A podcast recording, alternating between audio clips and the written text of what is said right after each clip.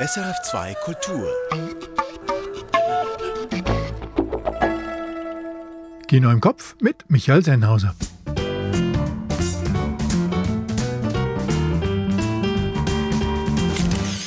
George Wirsch stellt den frauenzentrierten Investigativ-Thriller She Said vor. Ann Meyer hat's mit der Unschuld des französischen Zweitgenerationsregisseurs und Schauspieler Louis Garel. Seine Krimikomödie trägt den Titel L'Innocent, der Unschuldige. Brigitte Hering schließlich holt Tiefluft mit Aria Ferma, einem ironisch-allegorischen Film aus Italien, der in einem stillgelegten Gefängnis spielt. Dazu haben wir wie immer eine Tonspur und die Kurztipps. Hua! Steigen wir ein mit unseren unverpassbaren, jenen fünf Filmen, die Sie möglichst bald sehen sollten, finden wir. She Said von Maria Schrader. Ein brillanter Thriller nicht über Harvey Weinsteins Verfehlungen, sondern darüber, wie viel Ausdauer und Mut es gebraucht hat, ihn anzuprangern. She Said von Maria Schrader. Mehr dazu gleich. L'Innocent von Louis Garel. Eine selbstironische Kriminalkomödie mit dem Regisseur in der Rolle des paranoiden Sohnes. Der Spaß des Ensembles ist das Vergnügen des Publikums. L'Innocent von Louis Garel. Auch dazu gleich mehr. Rotzloch von Maya Chumi. Asylbewerber im Gefängnis ohne Gitter, Gespräche über Liebe, Sex und Sehnsucht. Ein starker Dokumentarfilm mit einem schlagenden Titel. Rotzloch von Maya Chumi. L'ombre de Goya par Jean-Claude Carrière von José Luis López Linares. Der Autor, der seine Karriere mit Luis Buñuel begonnen hatte und unzählige Klassiker schrieb, begibt sich kurz vor seinem Tod auf die Spuren des Malers Goya eine umfassende Einführung als Vermächtnis. Großartig.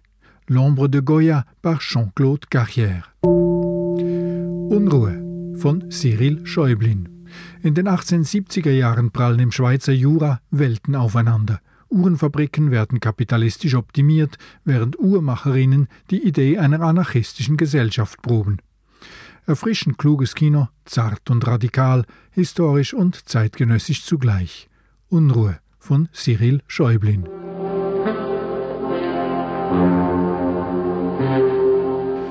Die Tonspur, die ich Ihnen nun auslege, die ist schon fast lächerlich selbsterklärend. Das behaupte ich zumindest. All right, folks. Showtime.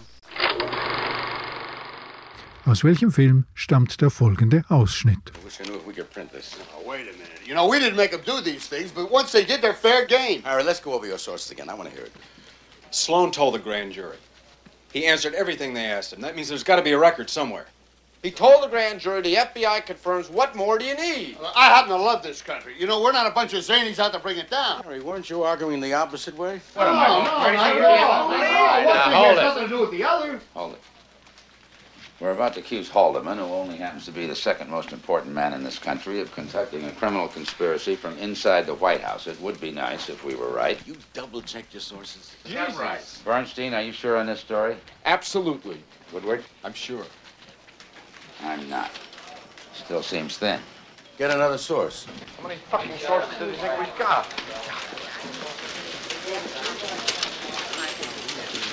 Are you sure Detroit won't confirm? He won't confirm. I told you that. What about the guy in Justice? You can't call him. Why? He's right next to the We have no choice. Trouble. 20 minutes to deadline. Look, I don't even know if I can get him on the phone. Ich hab's gesagt. Kann natürlich sein, dass Sie trotzdem nicht darauf kommen. Der Film ist fast 50 Jahre alt und viele werden ihn wohl eher auf Deutsch am Fernsehen gesehen haben. Aber in Hinblick auf einen unserer aktuellen Filme war der eben stilbildend. Auflösung wie immer am Ende.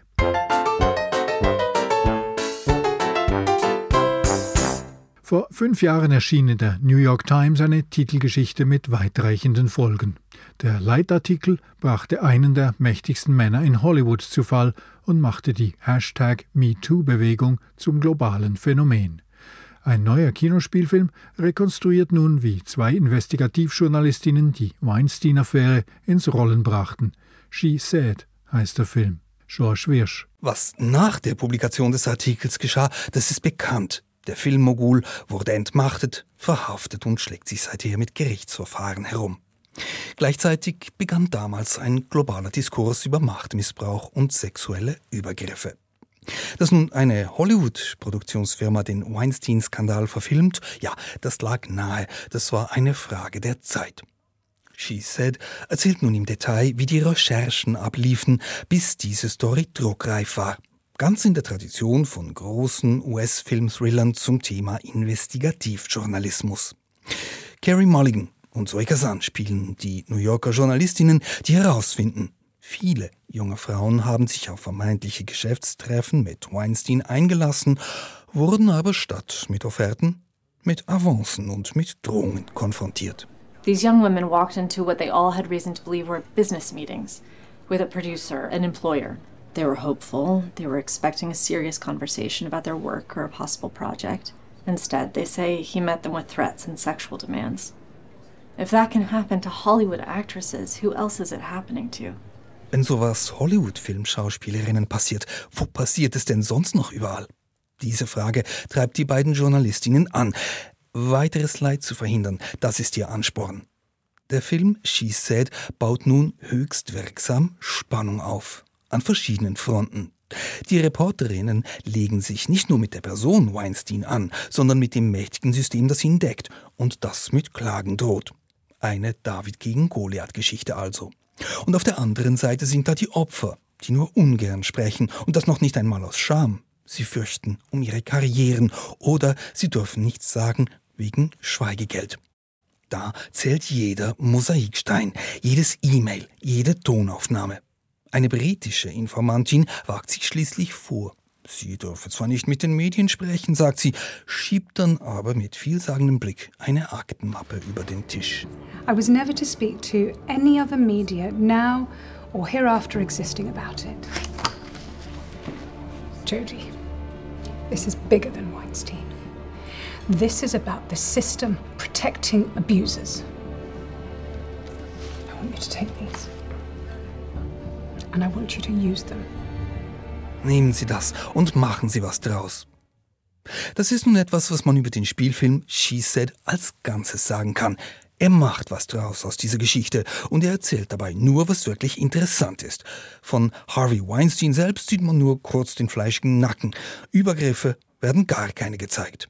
Die britische Drehbuchautorin Rebecca Lenkiewicz und die deutsche Regisseurin Maria Schrader bleiben immer eng bei den zwei Journalistinnen bei ihrer Recherche, die sie mutig, hartnäckig und minutiös vorantreiben, bis sie wissen, jetzt haben wir genug in der Hand. Der Film wirkt nie didaktisch, drückt nicht auf die Tränendrüse, bläst nichts künstlich auf. She Said erzählt schnörkellos und temporeich vom Aufdecken der Wahrheit, bis zum tiefen Aufatmen am Schluss, als der Artikel dann endlich rausgeht. Jetzt ist der Bann gebrochen. Jetzt können wir reden. George Wirsch, She Said im Kino. Der französische Schauspieler Louis Garel ist in einer Filmfamilie aufgewachsen. Sein Vater Philippe Garel war Schauspieler und wurde Regisseur und Drehbuchautor. Auch seine Mutter war Schauspielerin, Regisseurin und sie leitete Theaterworkshops in Gefängnissen. Davon ist Louis Garrels vierter Film, bei dem er selbst Regie führte, inspiriert. Dass ihm die Liebe zum Kino- und Filmwissen in die Wiege gelegt wurde, sieht man Linanson an, meint Ann Meyer. Und auch die Schauspielerei ist ein Thema der Komödie. Ich t'explique comment ça marche. Tu mets le chargeur dans ce sens-là. Pas autrement. Mit ernster Miene erklärt ein Mann einem anderen Mann, wie man eine Pistole lädt. Dein Leben ist nichts wert, sagt er. Sie scheinen ein gefährliches Verbrechen zu planen. Plötzlich geht das Licht an und jemand schreit, meine Herren, die Übung ist vorbei. Das Ganze war also nur gespielt. Wir befinden uns in einem Gefängnis. Die Inhaftierten haben gerade einen Theaterkurs besucht. Die Frau, die hier so begeistert lobt, ist Sylvie. Sie leitet den Kurs und ist verliebt in Michel, dem guten Laienschauspieler. In wenigen Wochen wird er entlassen. Die beiden heiraten aber noch im Gefängnis. Sylvies Sohn Abel ist von der Beziehung überhaupt nicht begeistert. Er traut Michel nicht und ist besorgt um seine Mutter. Louis Garel ist nicht nur der Regisseur von L'innocent, sondern spielt auch gleich die Hauptrolle, den Abel. Er könnte sich als coolen Helden inszenieren. Selbstironisch spielt er aber lieber den Neurotiker und beweist dabei, dass er das Comedy-Handwerk perfekt beherrscht. Der paranoide Abel spioniert Michel wie ein tollpatschiger Detektiv nach, um herauszufinden, ob er noch Kriminelles im Schilde führt. Seine Performance ist hier clownesk und urkomisch. Louis Garrel benutzt in diesen Szenen Stilmittel wie schnelle Zooms und Splitscreens wie bei alten Krimis, was den Humor auch auf visueller Ebene unterstreicht.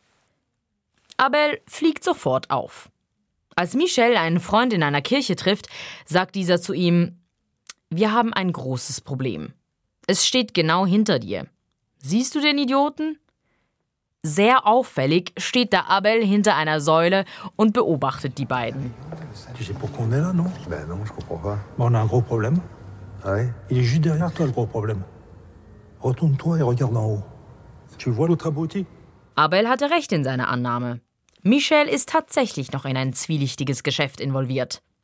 Der charmante Ex-Häftling schafft es aber, Abel in seinen Plan zu involvieren, indem er ihm eine Gewinnbeteiligung verspricht. Michel will einen Lastwagen mit Kaviar ausrauben. Dafür braucht es Leute, die den Chauffeur ablenken.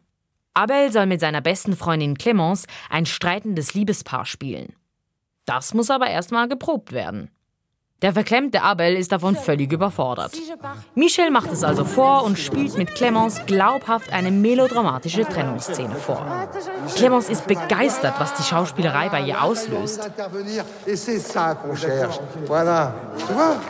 Tu vois Oui, mais moi je, je peux pas être violent avec elle. Il n'y a pas de violence. Mais si, je vais pas être violent avec elle. j'ai eu des émotions là. D'accord, tu vois Bekannte Schauspieler, die Leute spielen, die versuchen zu Schauspielern. Wenn man denkt, L'innocent könnte nicht mehr lustiger werden, setzt Louis Garrel noch eins obendrauf. Doch L'innocent ist mehr als nur eine gute Komödie. Der Film ist auch eine klassische Raubüberfall-Story, eine Romanze und auch eine berührende Mutter-Sohn-Geschichte. Garrel gelingen die Sprünge von Genre zu Genre reibungslos, ohne dass L'innocent je seinen Charme und seine Leichtigkeit verliert. Doch das Wichtigste, der Spaß, den Louis Garrel mit seinem Team sichtlich hatte, ist absolut ansteckend. Ann Meyer. L'innocent jetzt im Kino. Ein kaum mehr funktionstüchtiges, abgelegenes Gefängnis, eine Handvoll Aufseher, wenige Häftlinge, das könnten die Zutaten für einen düsteren Psychothriller sein. Oder für eine absurde Komödie. Der italienische Regisseur Leonardo di Costanzo macht daraus ein ruhiges Kammerspiel und bringt dafür zwei der aktuell größten italienischen Filmstars zusammen, Tony Servillo und Silvio Orlando. Aria Ferma heißt der italienische Spielfilm, der auch mit Schweizer Beteiligung entstanden ist. Brigitte Hering. Eingeschlossene Luft. So könnte die deutsche Übersetzung von Aria Ferma lauten, passend zum Schauplatz dieses Films. Das fiktive, komplett abgelegene Gefängnis Mortana stammt noch aus dem 19. Jahrhundert und soll aufgegeben werden. Fast alle Gefangenen sind schon verlegt, aber aufgrund eines bürokratischen Problems müssen zwölf Häftlinge und mit ihnen eine Handvoll Aufseher noch ausharren. Das Problem ist nur, die Infrastruktur des Gebäudes ist komplett veraltet, die Küche schon stillgelegt und die Sicherheitsstandards sind auch nicht auf dem neuesten Stand. Es muss improvisiert werden, und so werden alle restlichen zwölf Häftlinge in die Zellen rund um die zentrale Rotunde des Gebäudes gesperrt, damit die wenigen Aufseher die Übersicht behalten können. Foglia gelsomino.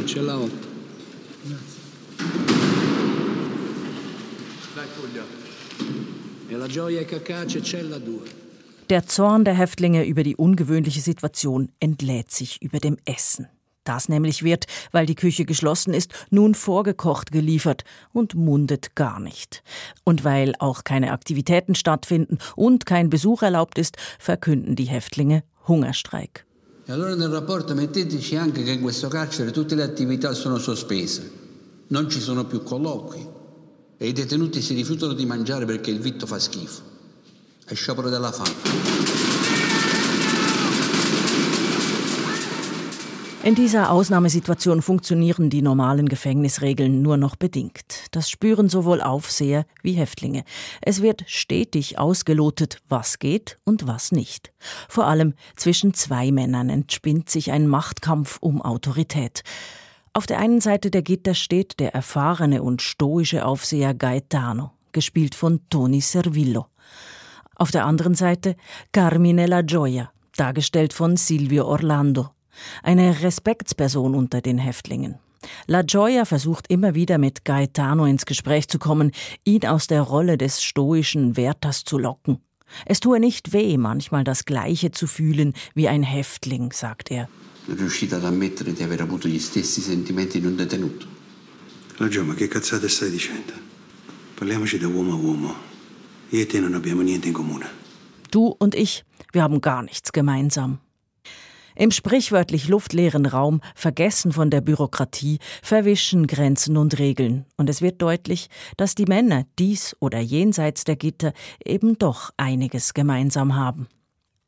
Regisseur Leonardo di Costanzo inszeniert die Geschichte als ruhiges und dennoch spannungsgeladenes Kammerspiel, in dem Türen und Gitter eine wichtige Rolle einnehmen und Räume ständig umdefiniert werden. Aria Ferma ist kein Film über das italienische Gefängnissystem. Es geht um zwischenmenschliche Prozesse, darum, wie vordefinierte Rollen aufgeweicht und neu definiert werden. Es ist faszinierend, dem ganzen Ensemble zuzuschauen, vor allem den beiden Stars Tony Servillo und Silvio Orlando. Sie sind großartig in ihrem Spiel gegen und miteinander. Aria Ferma ist ein aus der Zeit gefallenes, als Film selbst etwas altmodisch wirkendes, melancholisches Gleichnis über zwischenmenschliche Beziehungen, Zerfall und Vergänglichkeit. Brigitte Hering, Aria Ferma von Leonardo di Costanzo ist jetzt im Kino. Die SEG hat diesen Film co-produziert. Ja, und die Tonspur? Klar, die stammt aus Alan J. Paculas Watergate-Film All the President's Men von 1976. Dustin Hoffman und Robert Redford spielen darin die beiden Reporter der Washington Post, die den Watergate-Skandal rund um Nixon aufgedeckt haben. In der gehörten Szene sind Kollegen, Chefredaktor und Verleger rund um Carl Bernstein und Bob Woodward nervös daran, sich zu fragen, wie belegbar der Abhör- und Einbruchskandal denn schließlich sein würde, wie wasserdicht man Washington an den Karren fahren kann. Und noch ist alles offen für die zwei Reporter. Ich weiß nicht mal, ob der Kerl mit mir reden wird, meint der eine zum Schluss. You know, we didn't make them do these things, but once they did, they're fair game. All right, let's go over your sources again. I want to hear it. Sloan told the grand jury. He answered everything they asked him. That means there's got to be a record somewhere. He told the grand jury the FBI confirms what more do you need? I happen to love this country. You know, we're not a bunch of zanies out to bring it down. Harry, weren't you arguing the opposite way? No, no, no, not at all. One thing hold has it. nothing to do with the other. Hold it. We're about to accuse Haldeman, who only happens to be the second most important man in this country, of conducting a criminal conspiracy from inside the White House. It would be nice if we were right. You double checked your sources? Is that right? Bernstein, are you sure on this story? Absolutely. Woodward? I'm sure. I'm not. Still seems thin. Get another source. How many fucking sources do you think we've got?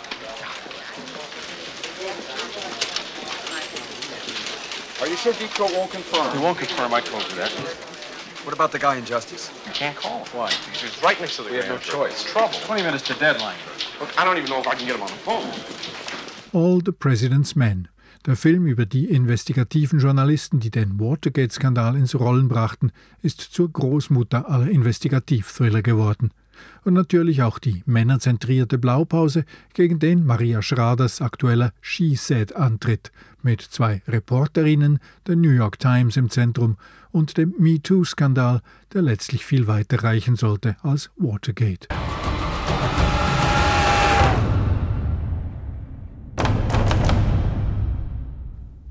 Das war Kino im Kopf. Ich bin Michael Sennhauser.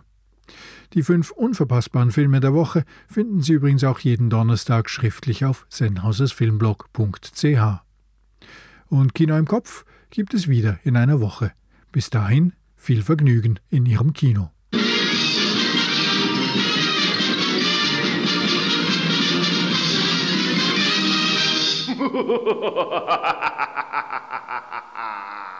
Erfahren Sie mehr über unsere Sendungen auf unserer Homepage srf.ch.